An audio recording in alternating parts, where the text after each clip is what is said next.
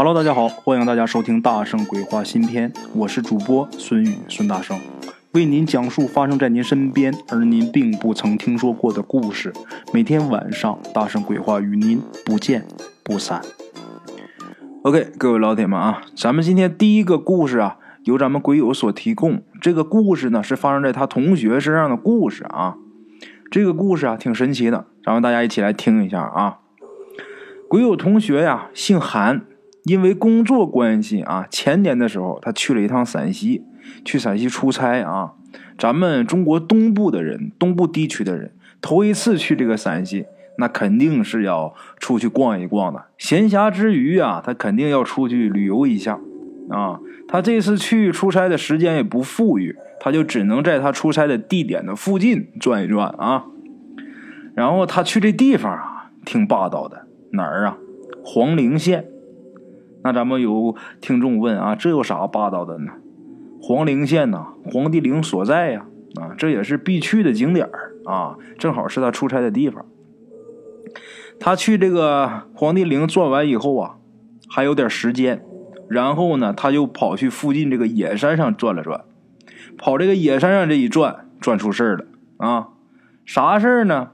他转到一个地方，他就觉得自己已经转的够远了，他就准备回去。啊！就在这个时候，他发现远处草丛里边有一片白花花的东西。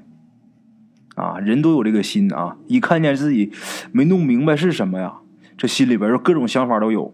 这时候他就犯财迷了，啊，他就想过去看看这是不是有什么宝贝啊？他离那个东西啊能有四五步远的时候，那个东西他自己从这个草丛里边站起来了，啊！然后咱们这位鬼友他同学啊。这一看就傻了，哎呀，太漂亮了！什么东西啊？一只大白狐狸，全身那个毛就跟缎子一样，都反光啊！而且啊，这只狐狸它根本就不怕人。这只狐狸没有跑啊，看见他过来，这只狐狸自己站起来之后，反而这么盯着看他。这哥们后来他说啊，他当时就是觉得这个狐狸这个气场太大了啊。而且咱们这位鬼友他同学啊，这人呢还挺迷信的啊！一看这么漂亮一狐狸，这肯定是仙儿，而且啊气场这么大，这就是没错了，一定是仙儿啊！这两种作用啊同时做功，咱们这位鬼友他同学他当机立断，咣当给这只狐狸跪下了啊！不但跪下了，而且还是连连磕头，一边磕头一边说求狐仙保佑他发财。那会儿啊，这个人他刚入职，就是没有基本工资呢，那日子过得是非常惨。他就求狐狸啊，你保佑我发财。他在这磕头，这只狐狸却往他那边挪了一步啊。刚开始咱们说过了，他离这狐狸四五步远，那么说他的身子往前这么一倾，这一跪，那就又近了一步。这只狐狸呢，又往他这边又挪了一步，这就离得更近了，就已经非常近了。啊，这时候他还是频频磕头祷告，这只狐狸呢，他却没有什么反应，好像啊对他这磕头这事儿不感什么兴趣。这只狐狸啊在这站了一会儿，看了一会儿啊，也就不到半分钟的时间。这只狐狸扭身要走，他这一看，别走啊啊！这时候他一着急，为什么着急呢？他看见这只狐狸，他就认定这只狐狸绝对是神仙啊，这是狐仙。那这时候心情很激动，脑子也乱。这时候看狐狸转身要走，他着急了，伸出手就去拽一把啊！这一下就把这狐狸尾巴给抓住了，然后感觉好像拉掉了几根毛啊！我说的是好像啊，拉掉了几根毛，其实他并没有拽掉。然后这只狐狸就回头啊，狠狠地瞪了他一眼。本来他拉这个狐狸尾巴，他就是一个下意识的一个动作。他这手已经伸出去了，他伸出去这手他就后悔了。这时候狐狸又瞪他一眼啊，吓得他赶紧就把手缩回来了。啊，狐狸走了，他呢下山吧，自己愣了好半天。下山他还是迷迷糊糊呢。啊，不过啊，从这个事儿以后，能有一年左右吧，他几个朋友啊就都跟他合作，然后呢，他工作的单位的老板也很赏识他呀。然后他又很不可思议的接到了几个私活就这不到一年的时间，他赚了得有二十几万。就他刚开始连基本工资都没有，这一年他就赚了二十几万。哎呀，他就心想啊，这绝对是狐仙保佑我！啊，他正美着呢，正做着发财梦呢。之前跟他合作的同学却突然间不跟他合作了，然后啊，接二连三的，他接的那些私活什么又出了问题啊，在公司里边也是频频出错，就以后呢日子就是一泻千里啊。他又开始联想了，他又想，这绝绝对又是狐仙的问题啊。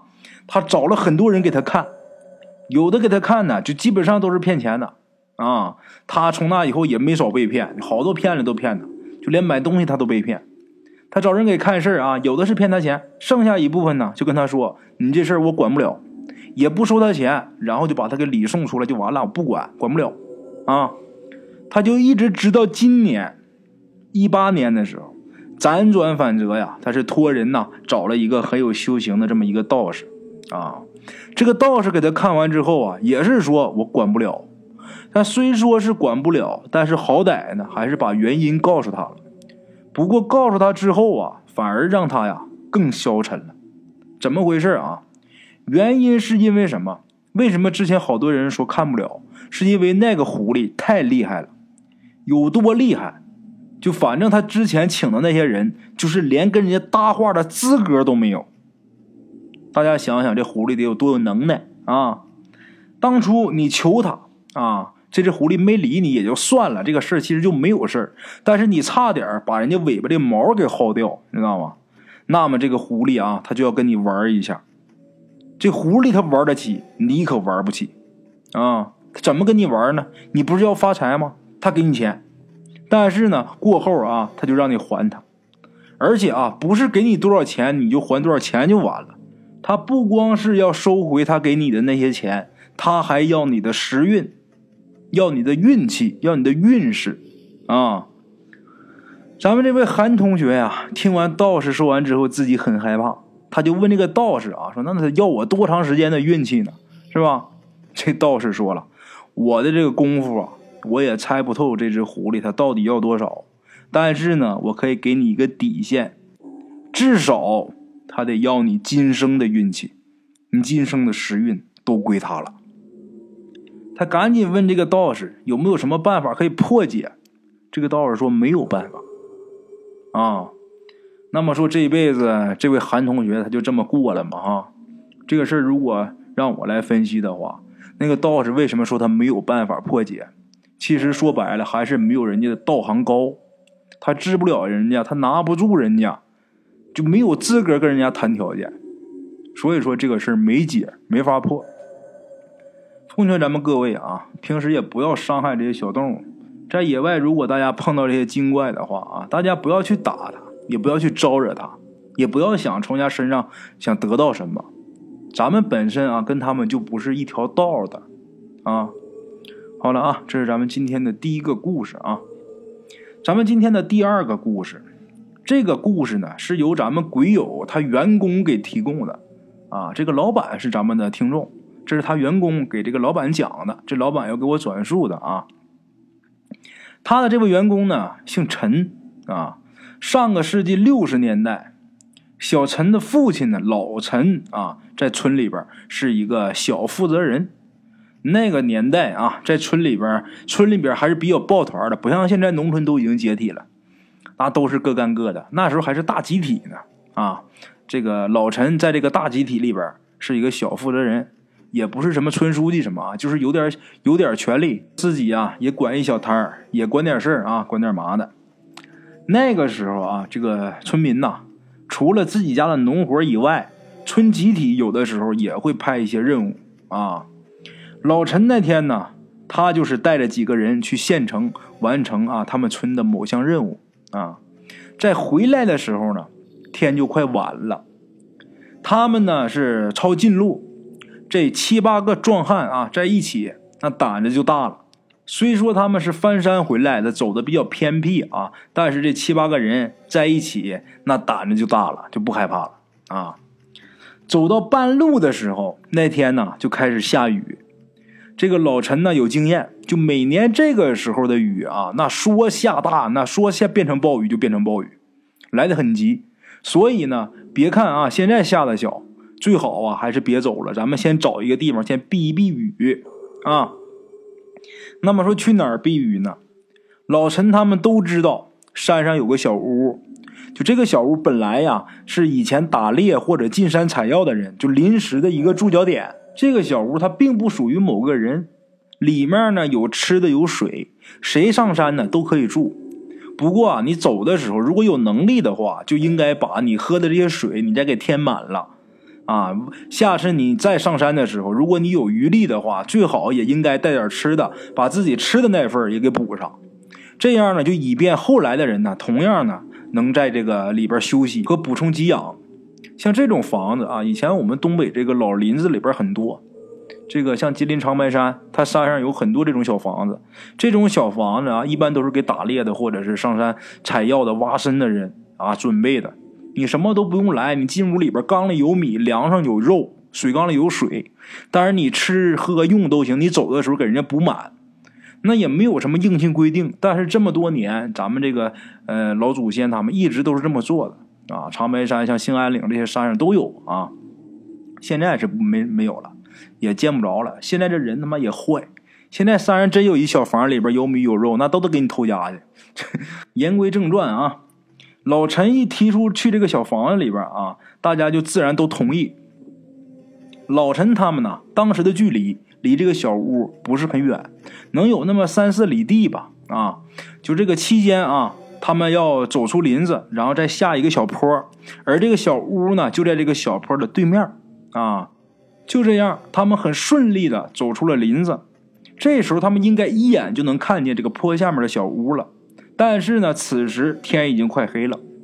他出来啊，这些人往那个方向一看，就小屋在的那个方向一看啊，把大伙给吓了一跳。怎么吓一跳呢？小屋已经坍塌了，他背后的那个山呐，就是被这个雨水冲下来的这个石头给压塌了半边啊，这个屋边上啊，这时候有七八个人正拼命的刨着这个坍塌的这个土石啊，刨土搬石头。就好像要从这堆乱石里边挖什么东西出来似的啊！老陈他们这会儿啊，虽说离得远看不清楚，但是大致呢这个情况还是能看清楚的。什么情况呢？还看不错。这时候老陈他们都知道，这小屋里啊，那小屋里没什么贵重的东西。这些人就跟疯了一样的挖，估计这屋里边是埋住人了啊！所以说当时人很朴实啊，那不用打招呼。老陈这些人呢，就赶紧啊，一起的就往下跑，过去给帮忙啊。等他们啊到了这个坡下面，这个天就已经完全黑了，就只能模模糊糊的看出那些人的身影。等他们再跑进一段的时候，就基本上啊可以看清轮廓。老陈他们这七八个人里边，就有脑子转得快的，脑子转得快的就觉得不对劲儿。老陈呢，就是其中一个。觉得不对劲儿，但是又说不出来哪儿不对劲儿。但是他心里边有这个疑虑，他脚下这个步伐自然呢就放慢了。啊，等他再走这么十几米，他看得更清楚了。看清楚什么了？就在那儿拼命挖掘的那几个人呐，不是别人，就是自己呀，就是自己这七八个人。等看清这一幕的时候，这几个人全都傻那站住了。这个时候，离这个小屋啊，也就二十多米远，就眼睁睁的看着自己啊，在这个坍塌的屋前忙活，啊，就这伙人啊，好像没看到就站着的这几个自己。老陈呢，还数了数，他们是七八个人，那伙人也七八个人，一个都不少。另一伙自己，奇怪吗？这几个人啊，愣了半天，有胆小的就说走，那老陈是头啊。他也不想就这么不明不白的就走了，虽说有点怪异，但是身边有这么七八个人啊，互相鼓劲儿啊，就跟大家说啊，大家不要害怕，咱们大家用毛泽东思想来武装自己。然后啊，他就喊了一声，喊了一声之后啊，他们这七八个人就冲过去了。前一秒啊，那些人还在那忙着挖掘呢。等他们冲到离这个小屋五六米远的时候，那些人啊，或者说另外一批老陈，他们忽然不见了。啊，小屋呢立在他们面前，也没有坍塌，哪有坍塌呀？那背后也没有什么山石啊，什么石土什么冲下来。老陈他们又傻了。啊，愣了一会儿啊，大伙就决定进屋看看。然后啊，说咱们不能都进去，公推两个人吧。这两个人其中有一个就是老陈，因为他是领导嘛，有危险要先上啊。老陈呢就和另外一个胆子比较大的人，他俩就壮着胆子就推开门就往屋里进了。他是先迈一只脚，啊，看没有事了，整个人再进去。进到小屋里之后，发现小屋里还是那样，只不过呀，就看这样子，得好长一段时间没人住了。他俩进去之后是小心翼翼的啊，摸摸这儿摸摸那儿，有五分钟时间嘛，就把这屋子里边所有的角落都查了一遍，全部查看了一遍，没有什么异样啊。这会儿才叫大伙都进来吧。大伙呢进来这个屋里边也都加着小心呐，因为刚才那一幕实在是太诡异了。大伙进来之后啊，再仔仔细细又看了一遍，还是依然如故，没有什么变化啊。这个时候。外边的雨可就大了。老陈提议：“再大的雨咱也走吧。”啊，当时大家谁心里都没底儿啊，都和老陈呐想的是一样的。冒雨啊，咱们也回村吧。就这样啊，他们顶着大雨连夜回了村了。啊，第二天，全村的村民都知道这事儿了，因为他们这几个人呢，在村里边这个威信还是比较高的。村民呐，听了他们说的话，也都相信。大家都觉得奇怪啊，于是呢，就又组织了队伍啊，浩浩荡荡的，全上山去看去了。结果呢，小屋很正常的，还在那立着呢。里面的东西呢，也是一件没少，只不过有些灰尘上面有昨天晚上老陈他们留下的手印这个时候大家也看不明白啊，这也没什么异样啊。得了，下山吧。大家满怀疑惑的下了山。当他们走到另一个小山头的时候，然后从这个小山头往回看，就看刚才那个呃，在山脚下那个小屋，他们是刚从里边出来嘛？啊，看了两眼，继续往前走，下了这个小山坡，他们就到了村子了。啊，正走着呢，他们就听见背后啊轰隆隆的声音，这伙人是急忙回头啊，就见远处啊山体滑坡了。说是迟，那是快啊！还没等他们反应过来呢，这个小屋就被埋在这个土石下面了。这些人啊，这个时候站在这个山头啊，一个一个吓得浑身直发抖，体似筛糠啊！这要是再晚走一小会儿啊，全他妈被埋下面了啊！更奇怪的是什么呢？这雨是前一天下的，前一天雨特别大呀，啊！这山体它就没滑坡，他们来这天啊，第二天天晴了一天了，反而山体滑坡了，啊，好了啊，这是咱们今天的两个故事啊，感谢各位老铁的收听，咱们明天继续啊。OK，各位老铁们啊，咱们今天的故事呢，先到这里。感谢各位好朋友的收听啊！我的投稿微信是幺八七九四四四二零一五，欢迎各位好朋友加我的微信，点赞、转发、评论。今天呢，故事先到这儿，咱们明天同一时间不见不散。